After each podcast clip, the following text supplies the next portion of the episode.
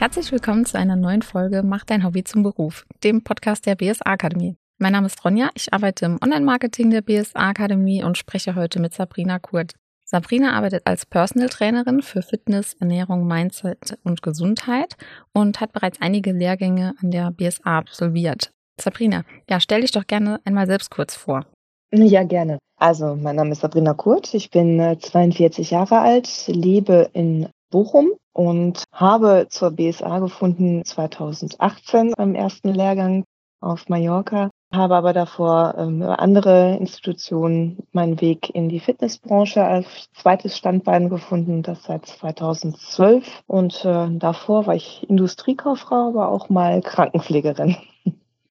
Dann hast du ja über Umwege den Weg quasi in die Branche gefunden. Ich habe auch tatsächlich gesehen, genau, dass du, wie du gerade gesagt hast, ursprünglich eine Ausbildung zur Industriekauffrau mhm. absolviert hast. Wie kam es denn dazu, dass du dich dann nebenberuflich in der Fitnessbranche weitergebildet hast? Also das war eigentlich sogar noch ein Stückchen weiter zurück. Also ich habe ähm, im ersten Leben, sage ich mal so schön, eine Ausbildung zur Krankenpflegerin, äh, Krankenschwester oder wie es jetzt heute heißt, Gesundheitspflegerin angefangen, aber da schnell so für mich gemerkt, dass ich gar nicht so meine Interessen oder so meine Leidenschaft halt entwickeln, sondern dass das mehr ein, ein Quälen war, weil es da eben wirklich nur um ja, Pflaster draufkleben und der Mensch irgendwie als Einnahmequelle mit äh, seinen Erkrankungen gesehen wird, aber nicht irgendwie tatsächlich zu helfen. Und die Industriekauffrau-Ausbildung war einfach nur das, was ich gefunden habe. Und durch den also durch den privaten Sport selbst bin ich erst in die Leidenschaft gekommen, dass ich einen Kurs mitgemacht habe. Und das, war ein Zumba, wurde gezwungen zu dem Zumba-Kurs. Und, und durch tatsächliche Zumba bin ich dann eben, äh, habe dann eine, diese Lizenz gekauft, das ist ja keine Ausbildung, was man da macht. Und habe dadurch eben den Weg ins Gruppentraining gefunden und da aber schnell gemerkt, dass da so das Wissen fehlte, der Input, das fachlich eben adäquat den Kunden präsentieren zu dürfen, beziehungsweise weitergeben zu können. Und habe mich dann angefangen, schlau zu machen, was es da eben für Fortbildungsmöglichkeiten gibt. Ja, okay, ja. dann erst über andere Institutionen gekommen, aber dann 2018 die Lehrgangsreise entdeckt und ab da an wurde es dann nur noch die BSA. genau, das wollte ich gerade sagen, wie du auf die BSA-Akademie aufmerksam geworden bist. Wir hatten die Lehrgangsreise nach Mallorca, genau, das war ein beliebtes Ziel und da gleichzeitig quasi dann die, die Weiterbildung dann zu absolvieren, war immer beliebt. Äh, die gibt es jetzt leider nicht mehr, aber du bist ja dann trotzdem bei der BSA geblieben, wie du gerade gesagt hast. Und ja, hast ja da die Gruppentrainer B-Lizenz absolviert und Danach folgten ja dann noch einige weitere bei der BSA. Wie, äh, ja, erzähl doch gerne einfach mal davon. Welche Erfahrungen hast du denn so gesammelt? Das Schöne daran ist eben, dass die ganzen Ausbildungen äh, aufeinander aufbauen. Also ich habe auf Mallorca den, die Gruppentrainer B-Lizenz gemacht, auch die Fitnesstrainer B-Lizenz, die sechs Monate später da drauf. Und dann habe ich mich aber erstmal auf das äh, Gruppentraining fokussiert, da ich ja eher äh, vor, also 2018 dann noch nur Kurse gegeben habe, aber schnell im Rahmen der, des Kursbereichs halt festgestellt habe, dass man da ähm, ja keine Fortschritte individuell bei dem einzelnen Kunden erreichen kann. Und mehr oder weniger bin ich tatsächlich durch Gespräche mit den Dozenten und mit Kommilitonen bei der BSA eben dazu gekommen, da äh, mehr in den Fitnessbereich reinzugehen und einfach durch den Austausch und äh, durch die einzelnen Lehrgänge ähm, für mich halt herausgefunden, dass ich mich ganzheitlich aufstellen möchte und halt zurückgegriffen auf eben meine Krankenpflegeausbildung, da endlich das gefunden habe, wo eben mein Herz für schlägt, so meine Leidenschaft einfach brennt und da endlich gesagt habe, wow, jetzt habe ich den Beruf gefunden, der in mir das Gefühl weckt, nicht mehr arbeiten zu gehen, sondern etwas zu tun, was einem einfach Spaß macht. Und, ähm, deswegen blieb es auch nicht bei nur äh, den Grundausbildungen, weil ähm, ich da einfach Wissen an die Hand haben wollte, um wirklich individuell jeden einzelnen Kunden in seinen Interessen und seinen Zielen begleiten kann. Und das Schöne bei den Ausbildungen, dass die ja wirklich aufeinander aufbauen und die unterschiedlichen Sparten auch ineinander eingreifen. Also man kann nicht sagen, dass nur Ernährung nur Ernährung ist oder Fitness nur Fitness oder mental auch nicht. Das greift so schön alles ineinander über, dass mit jeder zusätzlichen Fortbildung einem klar wurde, wie sehr das ineinander greift und ja essentiell ist, um sich als Personal Trainer und Coach eben auch äh, etablieren zu können. Ja, das stimmt. Da hast du ja wirklich ein breites Spektrum an Wissen aufgebaut. Also ich habe gesehen, du hast ja unter anderem den Lehrgang zum Kursleiter Pilates gemacht oder Gesundheit. Ähm, da war aber auch dann Rückenschule dabei oder Athletiktrainer auch. Also das ist ja wirklich sehr breit gefächert. Mhm. Aber wie du eben so schön gesagt hast, du hast ja dann dein Hobby, wie auch der Podcast heißt, Hobby zum Beruf gemacht und genau, bist jetzt dann ganzheitlich als Personal Trainerin selbstständig. Wie war das denn so in der Zeit? Erzähl doch gerne mal, wie das bei dir war, vom Angestelltenverhältnis dann dich nebenberuflich weiterzubilden, weil das Lehrgangssystem der BSA-Akademie ist ja nebenberuflich angelegt. Hat das damals gut funktioniert? Konntest du da schrittweise gut dann übergehen bis in die Selbstständigkeit? Das war am Anfang schon schwierig, weil ich damals noch 40 äh, Stunden gearbeitet habe mhm. und da eben noch nicht äh, so viele Kurse gegeben habe, dass sich das so finanziell noch nicht so ganz ausgeglichen hat. Aber ähm, im Laufe der Zeit hat sich das dann äh, mehr etablieren können, dass eben die ähm, Kurse, ich habe die Kurse hinterher tatsächlich nur noch für die Akquise mehr oder weniger genutzt, weil man da sieht man den Menschen, mhm. wie er sich unbeobachtet fühlt und wie er sich dann einfach tatsächlich bewegt und kann da ähm, mehr die Defizite oder das äh, Optimierungspotenzial erkennen.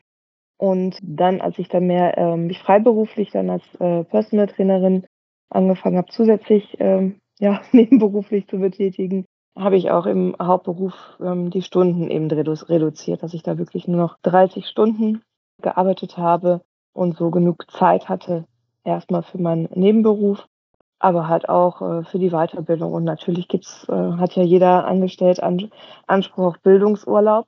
Das habe ich leider mhm. erst sehr spät erfahren, dass ich da sehr viel ähm, ja, verschenkt habe an Urlaubstagen, weil ich tatsächlich für die Weiterbildung äh, immer Urlaub genommen habe. Okay, gut, da muss ich ehrlich auch sagen, Bildungsurlaub, das ist mir zwar ein Begriff, aber ich wusste jetzt auch nicht, dass man das dafür nehmen kann. Also, aber es ist ja eine Weiterbildung genau. und das passt ja dann perfekt. Das ist super. Mhm. Also danke für den Tipp, auch an alle Zuhörenden. Wer jetzt nebenberuflich eine Weiterbildung machen möchte, kann da an den Bildungsurlaub denken. ja, es sind immerhin fünf Tage im Jahr. Und äh, das schöne BSA hat ja die ähm, Fortbildung ja meistens den Freitag, Samstag, Sonntag, dass man dann zumindest den Freitag mitnehmen kann, wenn man Montag bis Freitag arbeitet. Das stimmt, ja. Und ich glaube, es ist auch von Bundesland zu Bundesland unterschiedlich. Also ich glaube, es ist oh. nicht überall, hm. sind nicht überall die fünf Tage, aber okay. gut, da muss man sich dann ja. eben informieren, wie es im eigenen Bundesland ist. Ja. Ja, ich habe gesehen, du hast letztes Jahr zusätzlich noch den Lehrgang zur ähm, Ernährungstrainerin absolviert mhm. und dieses Jahr auch noch im Bereich Ernährungscoach und Berater für Sporternährung. Genau. Wieso hast du dich denn noch für Weiterbildung im Bereich Ernährung entschieden? Ernährung ist für mich die, ja, die Grundlage, die Basis, worauf alles aufbaut. Wenn die Ernährung nicht passt, können die Fortschritte entsprechend im Fitnessbereich auch nicht erzielt werden. Ich sage jetzt mal, die Menschen essen dreimal am Tag, vielleicht sogar öfters, mhm. sieben Tage die Woche.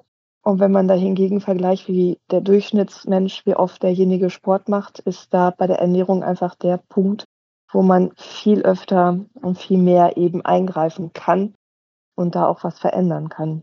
Und vor allem dort merken sie viel, viel schneller eben die eigenen Fortschritte. Das stimmt, ja. Das ist eine Stellschraube, an der man gut drehen kann, wenn man schon viel Sport macht, aber sich da vielleicht dann nicht so viel tut, wie man das gern hätte. Dann kann man da ja gut auch zusätzlich dann optimieren. Also egal, welches Ziel man hat, oder? Ja, genau. Sei es Gewichtsreduktion oder eben im, im Sporternährungsbereich aber genauso ähm, ganz normal gesehen eben Ernährung einer Schwangeren. Da wird ja von den Ärzten beispielsweise bei der Schwangerschaft, äh, die Ärzte beraten ja die, in den seltensten Fällen ihre Patienten, wie sich da ihre Ernährung gestalten sollte, damit sie ihr ungeborenes Kind mit dem Besten eben versorgen können mm, und da auch was schon in ihrer Ernährung verändern können. Oder Kindes- mhm. und Jugendalter genauso. Kannst du das bei deinen Personal Trainings auch gut einsetzen? Also hast du auch Schwangere zum Beispiel als Kunden, wo du gute Tipps geben kannst? Ich habe tatsächlich eine Kundin im Personal Training, die äh, schwanger werden möchte. Und auch da äh, ist ja schon alles gesetzt, dass man da in der Ernährung schon mal eben da die Vorstufen eben entsprechend da einbaut, weil der Kinderwunsch schon da ist. Und nicht erst dann, wenn man die Schwangerschaft hat, dann hat man eben die ersten paar Wochen schon mit entsprechend versorgt. Mhm. Wie sieht denn so deine Kundschaft aus? Also ist das komplett ähm, gemischt? Hast du von jeder Zielgruppe, von jeder Altersgruppe da was dabei? Oder hast du dich vielleicht auf eine bestimmte Gruppe spezialisiert? Sportlich im Bereich, also ich habe äh, diese eine Kundin da tatsächlich als Ausnahme, die jetzt keine sportlichen Ziele verfolgt, sondern eben äh, fit werden möchte. Und den Rest sind tatsächlich äh, wirklich sportliche Ziele, die verfolgt werden oder eben Live-Coaching, dass man da einfach ähm, das sich optimiert fürs Laufsportarten, Athletik, Athletiktraining, den ah, Bereich viel mehr dass man da irgendwie die, ihre, die haben ihre, also ich arbeite durch das Mentaltraining, was ich auch bei der WSA gemacht habe, er arbeitet da zusammen mit denen den Zielen. Das ist ganz witzig, weil ähm, in der Regel kommen die Kunden mit ihren Wünschen und Zielen an. Und ähm, nachdem ich dann das äh, Eingangsgespräch mit denen geführt habe, kommen, ich würde mal sagen, so 80 Prozent andere Ziele raus, die denen am Anfang gar nicht bewusst war, dass sie diese haben. Und äh, eben halt auch die limitierenden Faktoren kommen dann zum Vorschein, wo dann eben auch wirklich da äh, der innere Schweinehund, wie man sonst schön sagt, viel besser gepackt werden kann. das kann ich mir vorstellen. Ja, ich habe gesehen, du hast außerdem noch eine Weiterbildung geplant im Bereich ähm, vegane Ernährung. Wir bieten da ja einen Praxisworkshop an. Der steht jetzt im Dezember an. Wieso hast du dich dafür noch entschieden? Also ist das Thema vegane Ernährung bei dir auch im Coaching stark nachgefragt oder möchtest du dich da einfach drauf vorbereiten, falls das mal kommt? Wie sieht es da aus?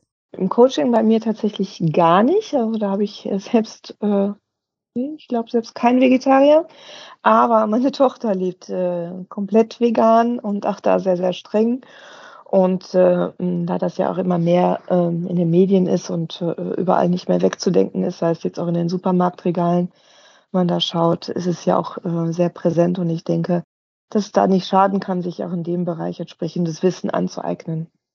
Das stimmt, ja. Mittlerweile vegane Ernährung, das sieht man, wie du schon gesagt hast, in Supermarktregalen ja immer mehr. Also es gibt immer mehr vegane Produkte und da ist es auf jeden Fall dann gut, sich da auch ein bisschen Wissen anzueignen. Also ich persönlich ernähre mich nicht vegan, aber ja, ich weiß, dass es da dann einige Nahrungsergänzungsmittel zum Beispiel gibt, die man dann supplementieren sollte. Und da muss man ja schon auf einige auf einige Sachen achten. Worauf freust du dich denn da am meisten? Ich freue mich da am meisten, diese äh, Fleischersatzprodukte unter die Lupe nehmen zu können, weil ähm, jetzt alleine schon mit dem Wissen aus dem Ernährungstraining, wenn ich da so eine Packung in der Hand nehme und sehe, was da an Anzahl von Zutaten mit drin ist, da frage mhm. ich mich erstmal, ist das dann noch ein Lebensmittel Oder ist das eine äh, Chemieerzeugung? Das muss tatsächlich auch anders gehen. Na, klar, so ein bisschen wissen, dass man da schon hat, dass eben Hülsenfrüchte halt proteinhaltig ist, aber ich weiß halt auch von vielen, die eben das eben grundsätzlich nicht vertragen und, ähm, und das dann eben den, den Baukasten entsprechend besser zu erweitern, erweitern zu können. Gerade so auch ist es überhaupt möglich, mit der veganen Ernährung ein vollständiges Aminosäurenprofil zu bekommen? Und äh, wenn ja, mhm. wie? Und dann gibt's ja auch dann wieder der limitierende Faktor des jeden Einzelnen, äh, der Geschmack. Nicht jedem schmeckt ja wirklich alles. Da freue ich mich da mh, hm, besonders, da meine Palette entsprechend erweitern zu können. Ja, das kann ich mir vorstellen. Also gerade wenn deine Tochter sich vegan ernährt, mhm. kannst du ihr ja da vielleicht auch ein paar Tipps geben. Und da bist du ja sowieso die perfekte Ansprechpartnerin. Also bei allem, was quasi dann Fitness, Ernährung und Gesundheit angeht, ja ist das ja gut, wenn man da die Mauer fragen kann quasi. genau. Ja, da wünsche ich dir auf jeden Fall schon mal viel Spaß im Dezember beim Lehrgang. Äh, vielleicht aber auch noch rückblickend auf die Lehrgänge. Also es sind ja einige, die du mhm. absolviert hast. Was war denn so dein Highlight bisher? Oder gibt es da keinen speziellen Lehrgang, was dir so am besten gefallen hat oder vielleicht auch am ja, meisten weitergeholfen hat? Also der, der Lehrgang, wo bei mir das größte Aha war, war tatsächlich Ernährung, aber jetzt gar nicht mhm. so nur gezielt auf die Basislizenz, sondern ich würde sogar das mit diesem Modul in Gänze sagen und das auch wirklich, wo ich am meisten Respekt vor hatte. Wenn ich mir da so denke, der Kohlenhydratstoffwechsel oder Fettstoffwechsel, war das super, ähm, dass ich so, so einen unheimlich guten Dozenten da hatte, den man wirklich mit Fragen löchern konnte, da kam ich mir so ein bisschen vor wie in der Schulzeit so zurückversetzt, meine erste Begegnung mit Algebra.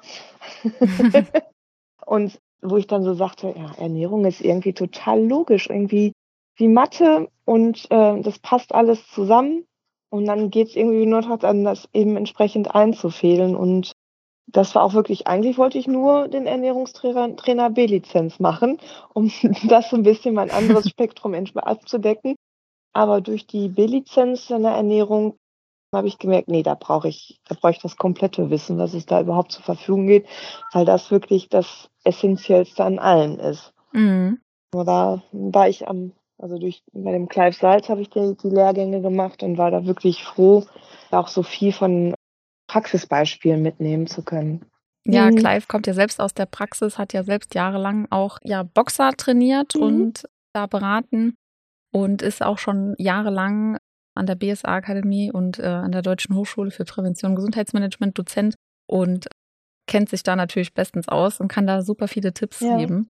Ja, definitiv. Also da bin ich, freue ich mich dann immer, wenn ich dann schon da sitze und äh, das Namensschild dann da stehen sehe, dass der Lehrgang bei ihm stattfindet. Da hatte ich das sehr, sehr große Glück, unheimlich viele Lehrgänge bei ihm zu machen. Und äh, das bringt dann auch mit sich, dass er mich dann halt auch besser kennengelernt hat und dann auch besser einschätzen kann, äh, wie man Doing, wie man, wie ich mich eben beruflich, nebenberuflich aufgestellt hatte, äh, mhm. was da so am besten zu passen könnte als äh, nächsten Lehrgang. Weil ich denke, man ist lebenslang sollte man einfach lernen und nicht stehen bleiben. Und es ist ja nicht, also ich mache die ähm, Lehrgänge grundsätzlich alle in Präsenz, außer jetzt im Vegan, weil es den eben nicht in Präsenz gibt, weil ich es auch wichtig finde, den Austausch mit den äh, Mitstudierenden zu haben und den persönlichen Austausch mit den Dozenten. Man kommt ins Gespräch und nimmt viel, viel mehr mit, als dass es eben äh, virtuell möglich wäre. Genau, ja, das ist, das stimmt. Also vor Ort die Präsenzphase zu besuchen, hat natürlich super viele Vorteile. Wie du gesagt hast, der Austausch mit dem Dozenten, mit den anderen Lehrgangsteilnehmern, das ist schon was, was man, ja, man merkt das ja selbst, ne? Wenn man persönlich mit, mit jemandem spricht, das ist ja was anderes, als das eben virtuell oder digital zu veranstalten. Ja. Man freut sich ja doch immer, wenn man wieder alles vor Ort live machen kann. Genau. Gerade nach Corona. ja, ich nutze das auch, auch tatsächlich auch mal letztlich als Wochenende. Ich, ich, äh, ich habe es nicht weit bis zum Standort nach, nach Köln. Also es sind tatsächlich 70, 80 Kilometer, glaube ich, im, im Schnitt. Aber trotzdem nehme ich mir das dann auch raus, da auch dann dort zu übernachten und das so ein bisschen urlaubmäßig zu machen. Weil Köln natürlich genau. auch eine tolle Stadt ist. Das stimmt. Das kann man ja auch immer als kleinen Städtetrip quasi planen. Ja. Das ist ja auch immer schön. Wie ist das eigentlich bei dir? Machst du deine äh, Coachings hauptsächlich ähm, live oder machst du das auch online? Ich habe einen einzigen Kunden, äh, den ich online coache, mhm. weil, aber auch nur, weil der von Bochum eben nach Hamburg gezogen ist. Und der wollte ah, eben okay. bei mir bleiben und äh, aufgrund dessen habe ich dann mich dann überreden lassen, das dann halt auch mit einer App zu machen. ja, aber es ist ja auch schön, wenn man dann treu bleibt und das dann auch noch digital quasi weitermachen kann, wenn es anders gar nicht möglich ist. Ja. Sabrina, ich würde sagen, da sind wir dann eigentlich auch schon am Ende angelangt. Es freut uns natürlich, dass du die Lehrgänge an der BSA, dass es dir gefällt, dass du so viele Lehrgänge gemacht hast, dass jetzt noch ein weiterer kommt. Nächstes Und Jahr noch mehr. noch mehr? Ja, oh, was ja, hast du denn noch geplant? Nächstes Jahr mache ich ähm, das Modul fürs Mentaltraining äh, komplett. Mm. Ja, das ist auch ein sehr spannendes Thema. Ja. Und vor allem ein guter Baustein für deinen ganzheitlichen Ansatz. Also genau. dann hast du ja wirklich alle Bausteine abgedeckt, ja. Ja. Toll.